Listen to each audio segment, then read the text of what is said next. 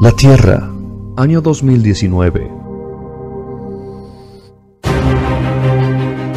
Un planeta donde cada habitante cree haberlo visto todo. Hasta ahora. Como anticiparon los profetas y las antiguas escrituras, llega Él, nuestro elegido.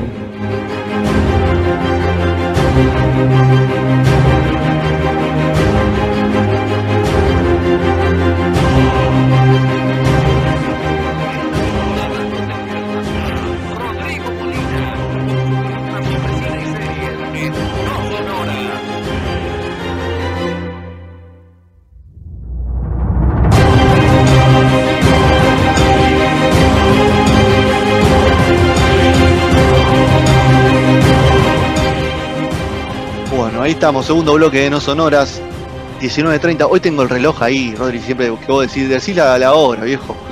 19.30, 2 de abril del 2020. Petro sigue con la, con la pava haciendo ruido. Ahora es una cosa hermosa.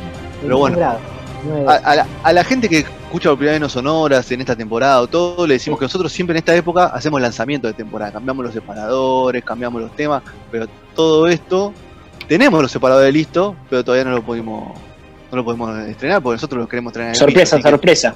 Esperemos cuando vuelva eso. Así que no vamos a confirmar fecha, pero seguramente cuando volvamos volverá toda la artística nueva y la vamos a estirar dos años esa Rodri, ¿no? Eh, Dios quiera. Dios quiera, Dios lo permita, porque como que hacer separadores cada seis meses como que me jode un poco. No, bueno, pero el año pasado fue especial, Rodri. Che, pero hay protocolo de vuelta.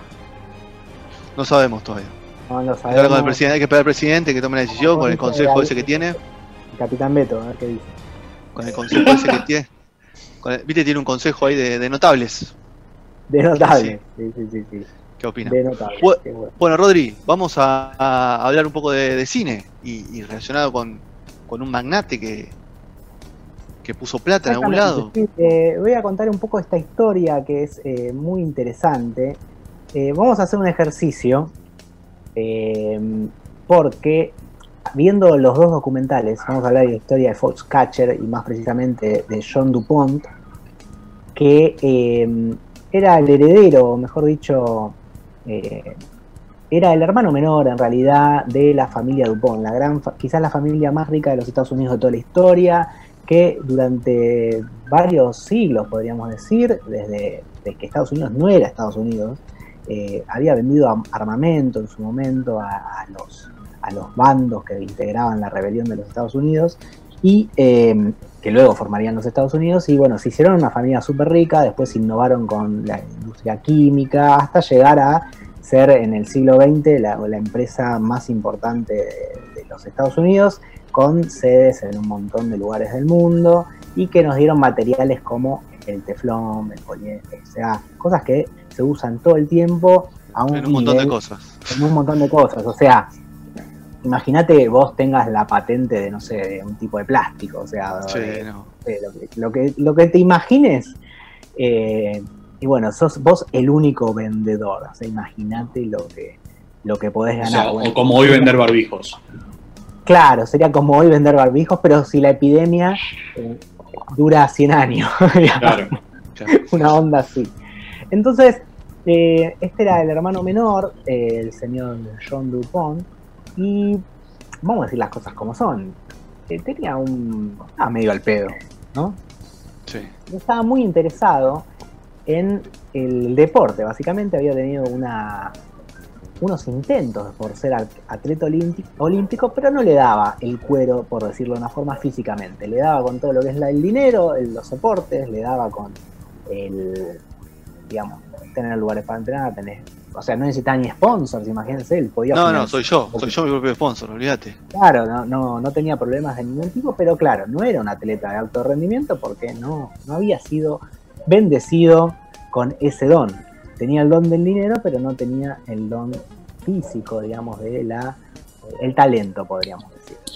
Bueno, eh, un poco cansado de todo eso y queriendo dejar cierta marca en la historia, él de alguna forma siempre se quiso alejar de la familia Dupont, digamos, que, su nombre no está asociado simplemente a ser miembro de la familia más millonaria de los Estados Unidos, sino que él quería dejar una especie de marca en la historia, quería hacer algo podríamos ir muy al de Trump, quería que Estados Unidos sea grande de vuelta, quería dejar algo, una marca.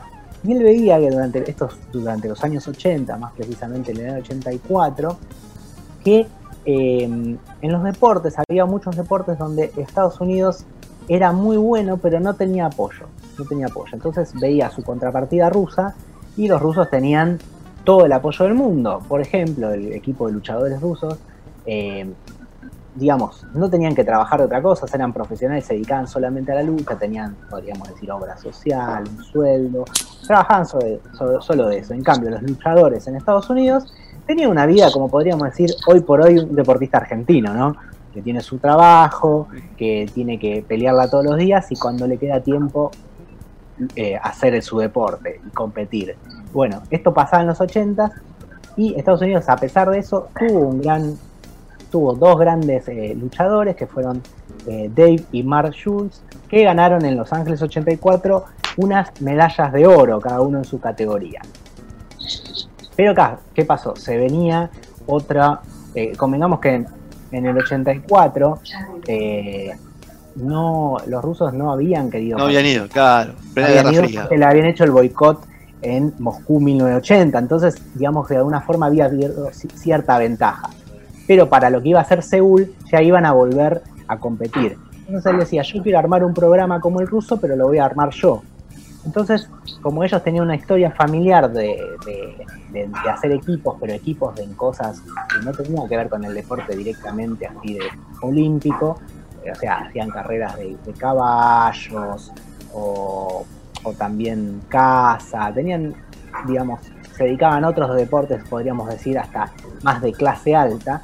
Eh, él decide armar bajo este una especie de, de escudería que era Catcher, que era el lugar donde ellos vivían, eh, armar esta escudería, por decirlo de una forma, de luchadores. Entonces recluta a estos dos eh, hermanos y ellos reclutan a otros eh, luchadores y los llevan a vivir directamente a las, a las tierras del señor Dupont, digamos, de la familia Dupont, ahí cerca de donde ellos vivían, que era en Pensilvania.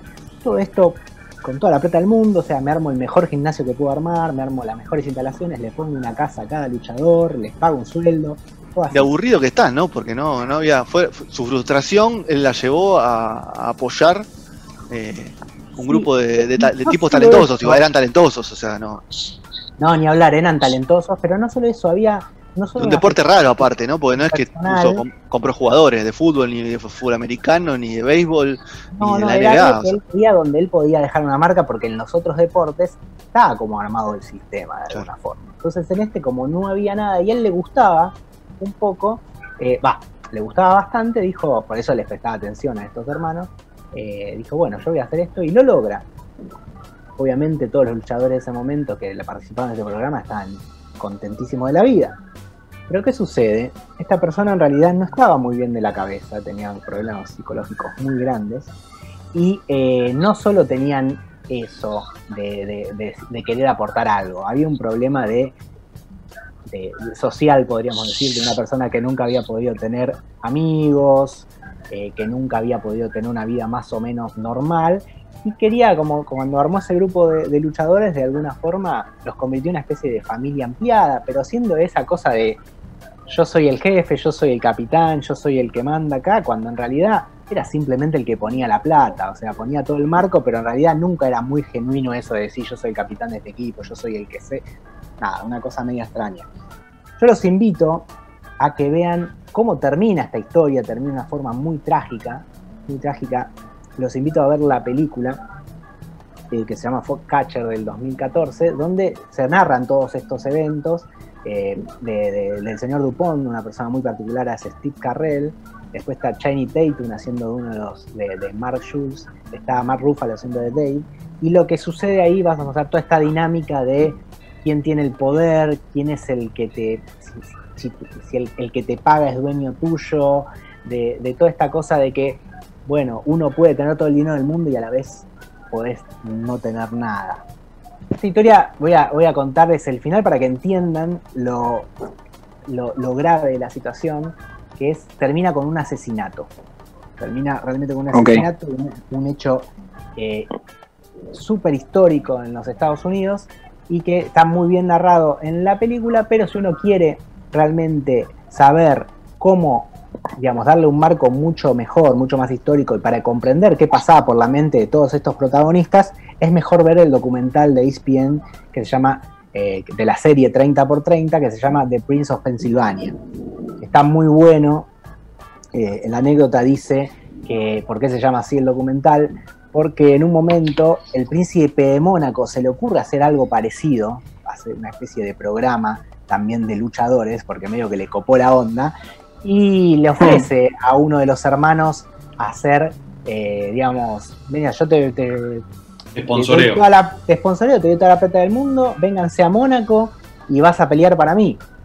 Y entonces el- uno de los hermanos, le- en este caso era Dave, eh, Jules le dice, mire, en esta época estamos hablando de años 80, nada de email, nada, le mando una carta de puño y dice, mire señor eh, príncipe de Mónaco, yo ya peleo para un príncipe y es el príncipe de Pensilvania.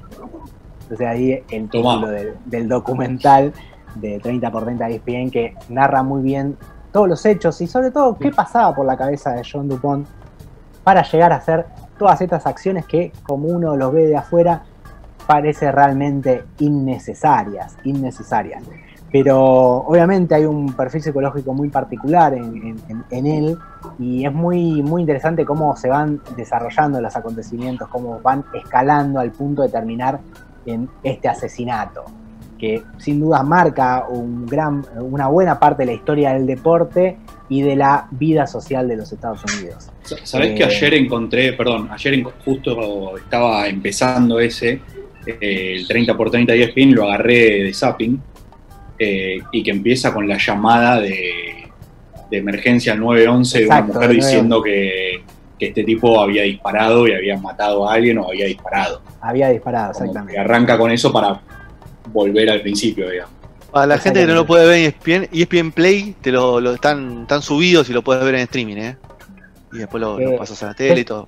Exactamente, exactamente. Que es una serie increíble. Yo ya me he visto varios de, de todas estas series. En teoría son 30 documentales por 30, eh, con 30 hechos fundamentales, o mejor dicho, eh, súper interesantes del siglo XX en la historia del deporte, sobre todo en los Estados Unidos. Y mm, realmente no he visto ninguno malo. Me habré visto, no sé, como 10 ya. Y la verdad que no, no puedo creer el nivel De, de- producción es altísimo. El nivel, el nivel de producción Sí, es sí, altísimo. sí, es altísimo y además, porque uno puede tener recursos, como el señor Dupont, pero también tenés que traer- saber llevar una historia, narrar, a lo- eh, traer a los protagonistas, entrevistarlos bien, y eso es muy difícil. Eh, uno de los que más me gustó a mí es, es uno de que decía, eh, fuimos hermanos, no sé si lo viste, el de la historia de los dos jugadores yugoslavos Sí. de que salieron campeones del mundo en Argentina y, y el- y en el momento del festejo se pelean porque uno saca la bandera de Serbia y ahí se arma una enemistad terrible. Bueno, ese es hermoso. El de, el de Dennis Rodman es espectacular Sí, buenísimo. también. El de la historia de los Orlando Magic de los 90 es increíble. Yo que soy fan de los Orlando Magic y más de esa época me emocioné hasta las lágrimas. Que uno de los, los productores, imagínense, era, uno fue Shaquille O'Neal y el otro Penny Hardaway, o sea, los mismos jugadores. O sea, realmente lo que hace. Sí, sí, lo que hace ESPN es espectacular. Es espectacular porque pone a, evidentemente, a eh, filmmakers, o sea, a, cineastas súper talentosos, o sea, con mucho talento que saben narrar historias y obviamente con historias que están marcadas eh, de alguna forma en el inconsciente colectivo. En este caso, la historia de Dupont y, y los luchadores, eh, o ya sea la, la vida de Dennis Rodman, y bueno, más casos como este, bueno, o sea, son, son 30 los films directamente que forman esta serie, así que súper recomendable. película, Rodri, la película, eh, re- ¿respeta mucho los hechos reales o mete una parte ficcional bastante fuerte A- que puede llegar a trastocar alguna, algún concepto? No, no, sabes que no. El, la película para mí queda corta. O sea, si bien narra los hechos bien, en orden, puede haber una discrepancia entre una cosa, entre lo que fue, eh, o sea, en algún tiempo, viste que a veces se confunde, eso, si algo pasó antes o después, a veces la- la- las dramatizaciones o la- las ficciones suelen a veces confundir, o mejor dicho, por una cuestión narrativa lo dicen de otra forma, Sí. pero me parece que le falta algo muy importante que es entender el, el contexto psicológico de los protagonistas. Entonces me- Ok. me, me sucedió que al ver primero el documental yo ya conocía un montón de, de- de situaciones, o casi todas las situaciones que se cuentan, que al fin y al cabo son las mismas, pero sabiendo con lo que está pasando en la mente de cada uno de los eh, protagonistas, cosa que el film, o sea, la, la película, eh, no logra, o mejor dicho, da so- como sobreentendido. Y me parece O sea, que Tenés que tener un background. Si vas a ver la película, léete un poquito la historia. es mejor tener un background porque es como que si no los hechos se suceden y parece que son medio casualidad que un día el tipo se levantó, estaba loco, quiso salir a matar a otro, que el otro Claro. era de tal forma. Y no, no queda, para mí queda muy, eh, muy a la ligera algunas cosas. Entonces me parece en ese caso que sería mejor, digamos, si vos sabés un poco la historia, buenísimo. Pero Sí. si ves la película, me parece que te va a dar un poco de sabor a nada, o mejor dicho, a sabor a algo me faltó, y lo podés completar viendo el documental. Podés hacerlo al revés, como hice yo también, como para entender, porque la película es, tiene algo que a mí me, me gustó muchísimo, a pesar de que quizás no explique algunas cosas o le falte explicación a algunas cosas, que es totalmente incómoda por momentos.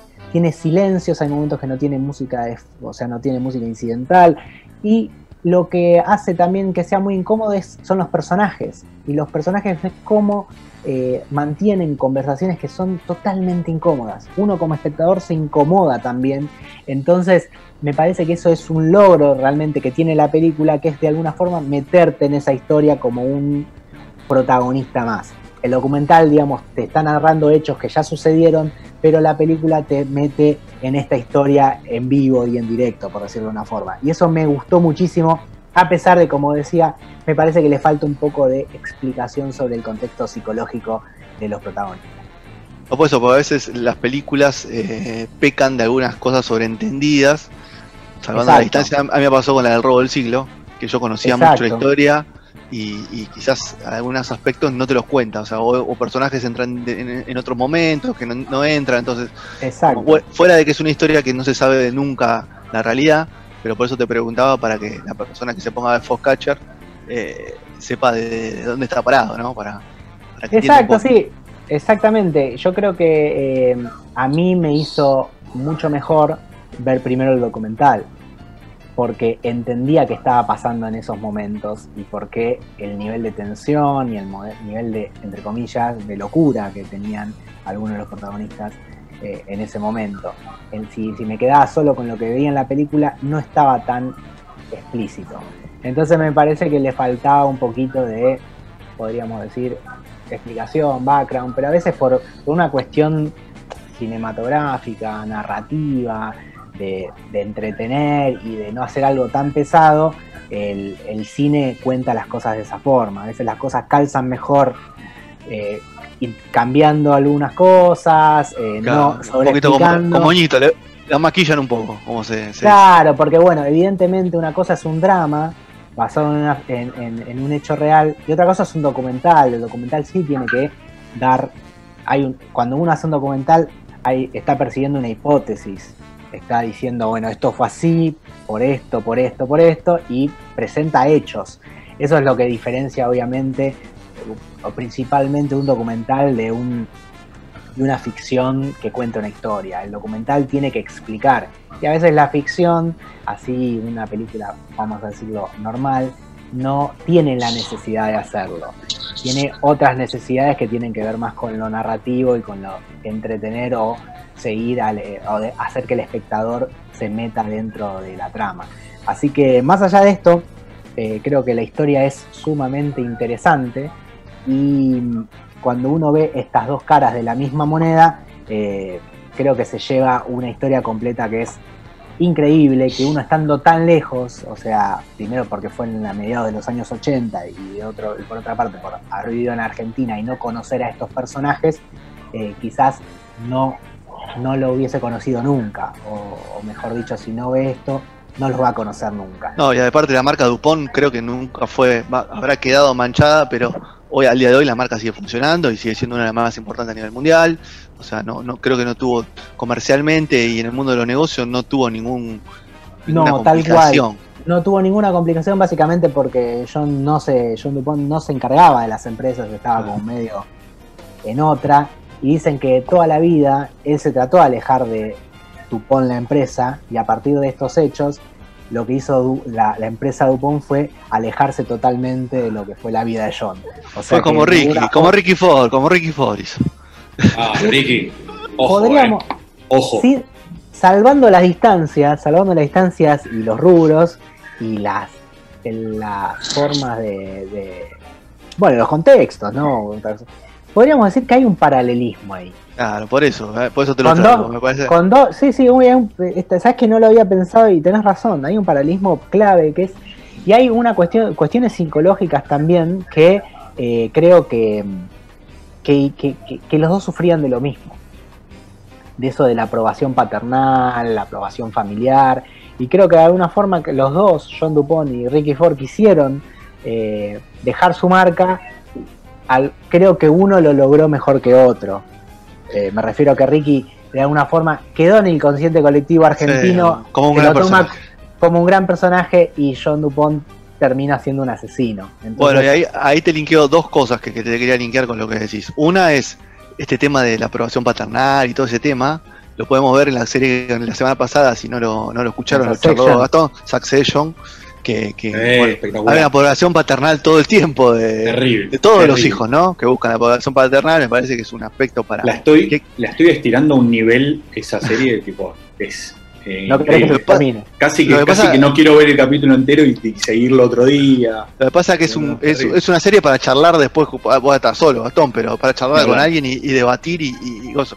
Y otro aspecto es que me llevas a, me nombraste a Steve Carrell que actúa en la película, y yo Sí. ayer terminé de ver una serie de Steve Carrell que es The Morning Show, que es la última que hizo para Apple TV, junto a Jennifer. Aniston y, y Reese Witherspoon, no sé si la vio Gastón, que me, me está asintiendo con la cabeza. ¿La Espectacular. viste? A ver, a mí me gustó mucho, termina muy bien la primera temporada, hay una segunda temporada creo que este año, pero Steve Carrell es un demonio dentro de la serie, es el malo de la, de la serie claro. uno de los tantos malos que tiene la serie y, y cómo Steve Carrell en los últimos tiempos llevó a cabo esos personajes malos, porque yo me acuerdo de Steve Carrell, es, cual. quiero matar a tu jefe, El The de Office. claro, Claro. El de Office, claro, eh, Virgen a los 40, que es lo que la, llevó a la, La- la fama. comedia. Todopoderoso. Claro, la, la segunda parte de Todopoderoso, o tercera, ya ni me acuerdo. Pero, porque la primera vez había sido con, Segunda. con Jim Carrey, ¿no? El- eh, Con Jim claro, Carrey. es- evidentemente Sí, sí, es un sí, actor súper versátil que eh, siempre uno lo recuerda por la comedia, pero haciendo papeles dramáticos también, también se destaca. Así que, y bueno, lo de Foxcatcher es terrible, es impresionante lo que hace, estuvo nominado al Oscar también. Así que, no, súper recomendable. Y son esos tipos que, viste, eh, hablando de Steve Carrell, que pasan los años, Ah, pasan los años, y años y, y, y va cada vez mejor. ¿no? Sí, Va va, mejorando, y- mejorando, sí, sí, y, sí. y va, o sea, no, no es de los top, top 5, no, no, no, no lo vas a tener ahí Claro. lado de Brad Pitt, DiCaprio, Ah, no es los es mejores tipo- pagos de Hollywood, pero va Ah. y, no quiero dejar atrás tampoco a Claro. Channing Tatum, que muchos lo te- consideran solo una cara bonita, pero realmente es un tipo que le pone el más más allá que tiene un físico. Tiene buen cuerpo, ¿eh? Tiene- no es solo Sí, la sí. cara, tiene buen cuerpo. No, No, tal cual. No, no, pero es un gran actor. e- Evidentemente, lo he visto en películas románticas y hace el papel. En películas súper dramáticas como esta y se come el papel. O sea, también súper versátil, que quizás está muy. eh, de hecho, eh, en comedias también, no sé si le vieron la- la- las películas de. Jump 22 Street. Jump Street es buenísimo. Es buenísima, él está increíble. Sí. O sea, realmente es un tipo que hace casi cualquier cosa y lo hace bien. Y vos decís, y nadie lo tiene muy en cuenta. uno Es el "Ah, Christian Sancho de Hollywood. No, pero que este es buen actor, estoy diciendo. Ah. No, este es muy buen actor, definitivamente. Así que nada, tampoco para dejar atrás. Y no, ni hablar de Mark Ruffalo, que para mí también es, es un un crack. No, bueno, pero Igual- eso, claro, Gran- eso es crack, eso, eso es un crack. eso- Sabemos eso que es crack, cosa, o sea, claro. sí, Igual sí, creo sí. que todos estamos esperando el 20 de abril, ¿no? O sea, me parece que está claro eso. Está Que claro. sale de Last Dance, de, Uh, Sí, el documental de, la última. Para que lo tome Netflix, claro, para que Netflix le compre los derechos a ESPN para poder retransmitirlo, eso significa que están esperando algo muy, muy Ah, ¿Es de terrible. 30 a 30 ese documental también? Eh, No, 30 son días. 10 capítulos. No, Son- ah, son 10 capítulos. Son 10 Oh, capítulos de Me eso. vuelvo loco. De la Ah, última o sea, temporada de, una- de los Jordan de, de- de los Bulls De de, Phil Jackson. Claro, claro. Pero bueno, Increíble. sexto anillo. Sí, terrible. muy bien. Volviendo al punto de lo Eh, que contó Gastón de The Morning Show, con, News- eh, con Rodri va- vamos a coincidir acá, es un newsroom edu- edulcorado, Rodri, de Morning Ah, Show. mira. Bueno, ya me la vendiste. The, New, claro, The Newsroom es muy, Es muy, muy buena, fuerte. Son, son, tres, tem- son tres temporadas y The Morning Show replica un poco eso, todo lo, lo que pasa en una redacción periodística. En este caso, no es un, es un programa matutino, porque no- en Estados Unidos Claro. tienen muchos esos programas matutinos. Claro, sí. todo eso, eh, es como un formato que acá está Es totalmente como el late night bastardeado. show. Estás como bastardeado acá. Como, creo que Claro. Por no, porque nosotros han nos despertamos más de- tarde. No, no sé por qué, No, pero Pe- en Estados Petro Unidos se programa. más tarde porque no labura. por eso. no, la gente se. Están- la chicos, gente- están muy adelantados con las series ustedes, ¿eh? Vos decís. Sí, sí, sí, sí, sí. Yo estoy al día con- trabajo con Westworld. Rodri labura de esto. Hay que Claro, apoyarlo a Rodri, claro. claro, hay que apoyarlo a Rodri, hay que, hay que- ahí le linkeamos con el tema de y, y todo eso que, que cuenta, más lo, lo de ESPN que, que sumó, sumó Gastón. Porque Petro, ¿qué estás viendo para cerrar este? Dale que te quedan cinco minutos No. ya para, para despedirte de este programa, pues vos ya estoy- Sí, sí, sí, callado. sí, yo vuelvo a, creo que al final. Eh, no, yo estoy viendo, estoy al día con, con Westworld, que la verdad que me está atrapando bastante, la primera y la segunda. Estoy, a ver, estoy un poquito vintage, vi- estoy viendo El Padrino 1, 2 y 3, ahora estoy en la mitad del, del Padrino 3. Eh, sí, sí, sí, sí, estoy en la mitad de la 3 porque son muy largas, pero Ok. estoy poniéndome al La día estás viendo en capítulos. y estoy viendo un poco de... Sí, sí, sí, es muy largo. La 1 para mí es la mejor hasta ahora, de, de todo lo que vengo viendo. Sí, pero- sí, sí, Pero sí, sí. Está claro. me estoy poniendo ¿no? al día. sí. Sí, no, obviamente. Son como las peleas de Leonard y Durán, Petro. La mejor pelea de Sí, Leonard y Durán es la la primera. primera. Claro, la de los 15 rounds. Después la- las otras, la tercera ya los agarra viejos, ya es otra cosa. Para los que entienden de boxeo se, van- van a acordar.